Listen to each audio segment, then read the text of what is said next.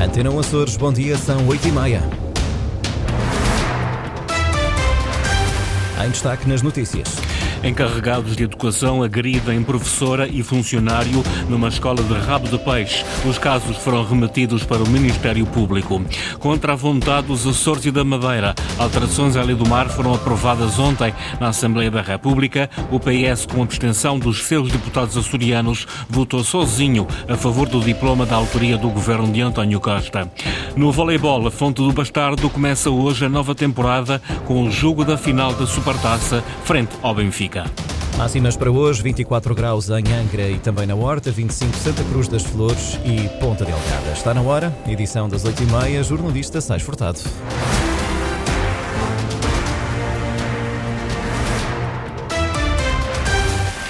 Três agressões no espaço de uma semana e meia numa escola do ensino pré-escolar e primeiro ciclo de Rabo de Peixe, a Dom Paulo José Tavares. As agressões partiram de encarregados de educação contra um assistente operacional e uma professora. Reportagem de Inês Linhares Dias. O medo de represálias é muito, por isso Sónia, nome fictício, pede para não ser identificada e para a sua voz ser distorcida. Numa semana e meia houve três agressões numa escola de rapto de peixe. Dois encarregados de educação diferentes agrediram no mesmo dia o mesmo assistente operacional. Uma semana depois, uma encarregada de educação agrediu uma professora. Sónia assistiu a todos estes episódios de violência. Eram os auxiliares. O auxiliar em questão foi agredido duas vezes ao. Foi visto por crianças, foi visto por vários encarregados de educação, inclusive eu.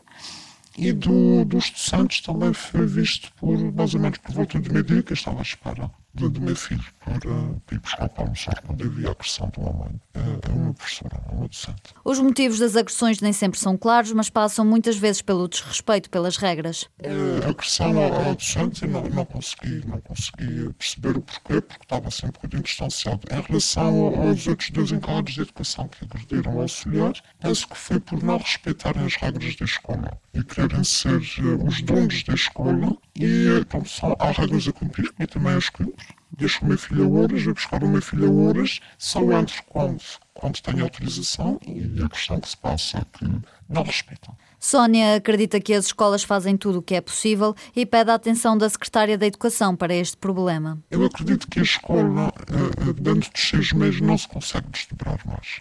Agora espero por parte da Direção Regional da Educação, nomeadamente na Sra. Secretária, que se digne a ir às escolas não é só a escola A, B ou C, ou da freguesia A, B ou C. Vá às escolas, veja como é que as escolas estão. Olhem para os auxiliares, olhem para as pessoas com olhares. Três agressões de encarregados de educação a funcionários de uma escola no espaço de uma semana e meia. O caso não é único. Em reação a uma denúncia feita nas redes sociais, vários professores de outras escolas dizem também terem sido vítimas de agressões.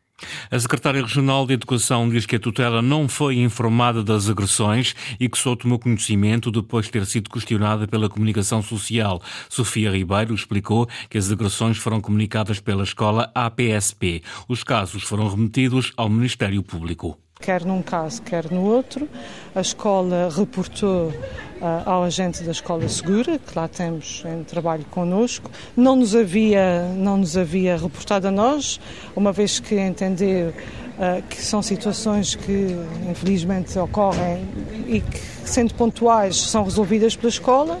Uh, questionada pela comunicação social relativamente a isso, nós confirmamos junto à escola que as devidas diligências tinham sido prosseguidas. E questionada sobre as medidas a tomar em casos de violência, Sofia Ribeiro diz que foram ativadas as estruturas certas nas escolas. Estamos a falar de duas situações em que são os próprios que, têm contato direto com as estruturas da escola que de imediato foram uh, ativadas.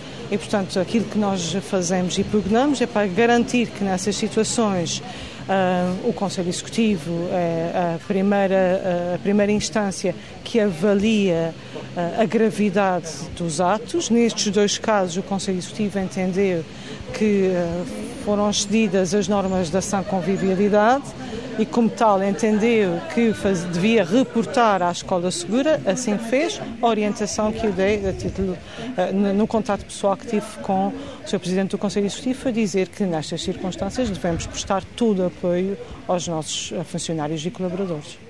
A responsável pela pasta de educação ao recomendar que seja prestado todo o apoio aos funcionários e colaboradores depois de vários casos de agressão numa escola de rabo de peixe. Os episódios foram reportados à PSP e remetidos ao Ministério Público. Antena Açores ouviu também o representante dos pais da escola de rabo de peixe, Heitor Amaral, é também assistente operacional e diz que na escola sede do agrupamento os comportamentos agressivos são frequentes as mães metem-se muito, muito agressiva com a altura. Em modo do polícia para lá e, e, uh, e meter a sua pressão quando pensa que está lá, sempre tomem mais respeito, olha o guarda, eh, mas as mães metem-se lá.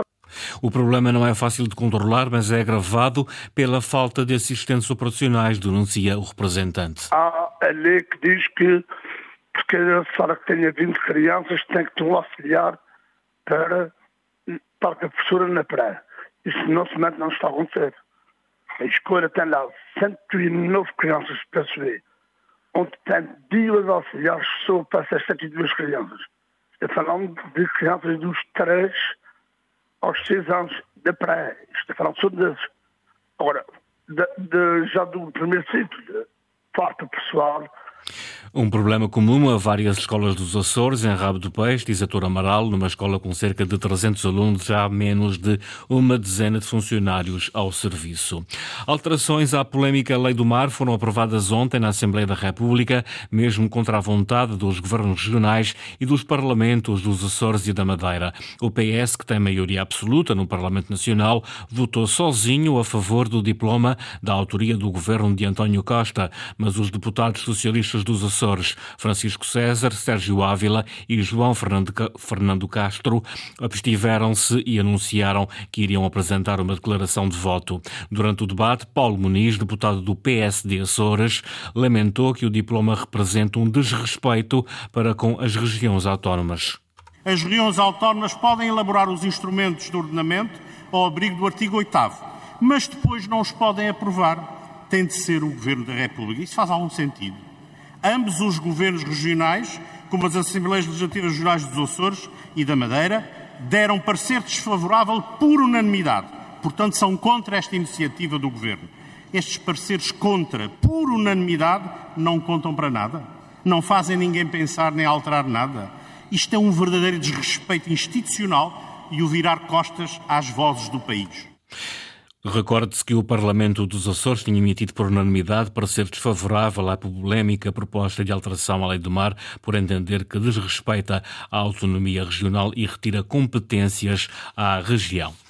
Os oceanos, o desenvolvimento sustentável e o ensino da geografia são temas em destaque no Encontro Nacional de Professores de Geografia, que começa hoje, pelas 14 horas, em Angra do Heroísmo, e reúne cerca de 150 docentes de todo o país. O Mar dos Açores pesou na escolha do local para este encontro, diz a Associação dos Professores de Geografia sendo um território isolado, fazia sentido ser o, os ODS o, o ODS 14 o, e os oceanos e havendo, sabendo nós que há uma grande uh, aposta na região autónoma dos Açores uh, em relação à, à, proteção e à gestão deste espaço marítimo uh, e, portanto, foi, foi um pouco nesse sentido a aposta aqui na região e no tema. O tema em si quer os Objetivos de Desenvolvimento Sustentável, quer os ODS, são temas que constam nos programas de, de, de Geografia, nos currículos, nas aprendizagens essenciais de Geografia.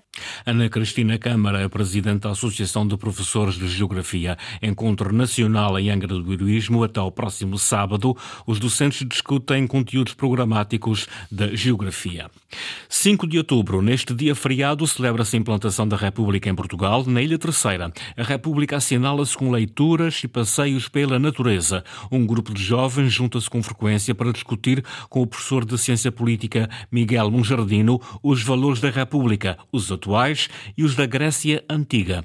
Uriana Barcelos. Isto também é uma república. República, no fim de contas, no sentido mais simples, é nós somos uma pequena comunidade uh, que funciona de acordo com tradições que foram sendo criadas muito próprias. Na Ilha Terceira, nos Açores, grupos de adolescentes juntam-se ao professor Miguel Monjardino para andar a pé e ler os clássicos gregos. Para adolescentes, os clássicos gregos, Homero e os clássicos gregos são provavelmente os melhores textos uh, que nós temos, porque suscitam imensas emoções. E ali está, ali em Atenas, no teatro ateniense, estava uma sociedade que se interpelava a si mesmo. Homero, Heródoto, Tucídides, nenhum autor, nenhum texto é inalcançável para estes jovens açorianos, nem a República de Platão, um livro, diz Miguel Monjardino, chocante para muitos. O modelo de educação, uh, o modelo de funcionamento da sociedade, o que pode ser lido, o que não deve ser lido, no fim de contas, o que é a justiça e o poder. E, portanto, os alunos que eventualmente tenham tendências mais autocráticas até poderão gostar do modelo que Platão propõe.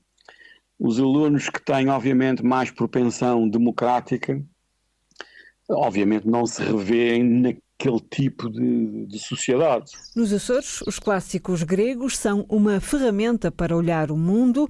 Na República das Letras, que tem 19 anos feitos ontem, aprende-se a ser cidadão. E isto, para mim, só, só é possível faz, lendo textos fundacionais a nível europeu. E é isto que nós fazemos aqui neste canto pequeno do Atlântico, ou seja, no extremo ocidental da nossa Europa. Isto também é uma república. As leituras dos jovens com Miguel Monjardino na Ilha Terceira. A segunda edição do Azores Trails Fest decorre até sábado na Graciosa. Combater a sazonalidade do turismo é o principal objetivo do festival, que promove a natureza, a gastronomia e as tradições, Luís Costa. No ano passado foi em São Jorge e agora está na Graciosa, de 4 a 7 de outubro. O Azores Trails Fest junta também eventos gastronómicos e musicais. A iniciativa da Secretaria Regional do Turismo, Mobilidade e Infraestruturas promove os trilhos e outras atividades de inverno. São mais do que meros caminhos. São portas de entrada para as nossas ilhas, para a nossa cultura e para o nosso ambiente.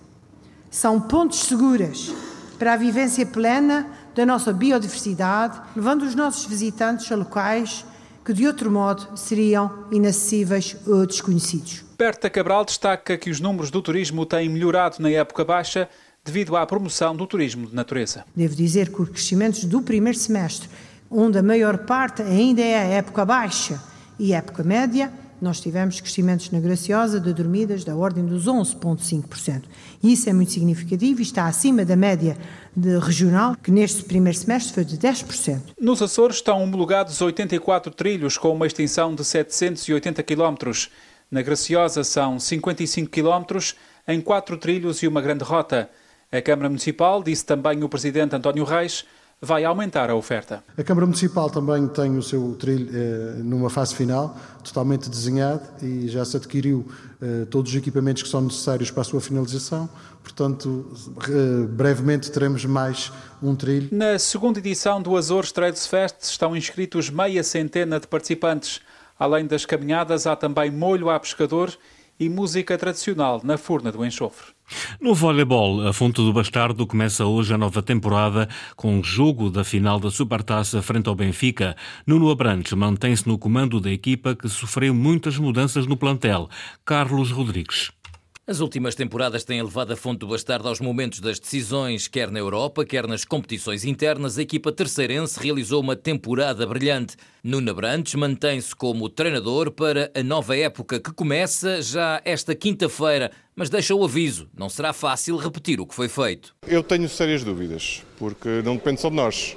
Eu já tinha comentado, a nível de competições europeias, este ano uh, está muito mais competitiva. A nível de campeonato, também torna as contas muito complexas face à nossa logística, carga de viagens, carga de jogos, que é o que este ano vão ser diretamente três equipas para a segunda divisão.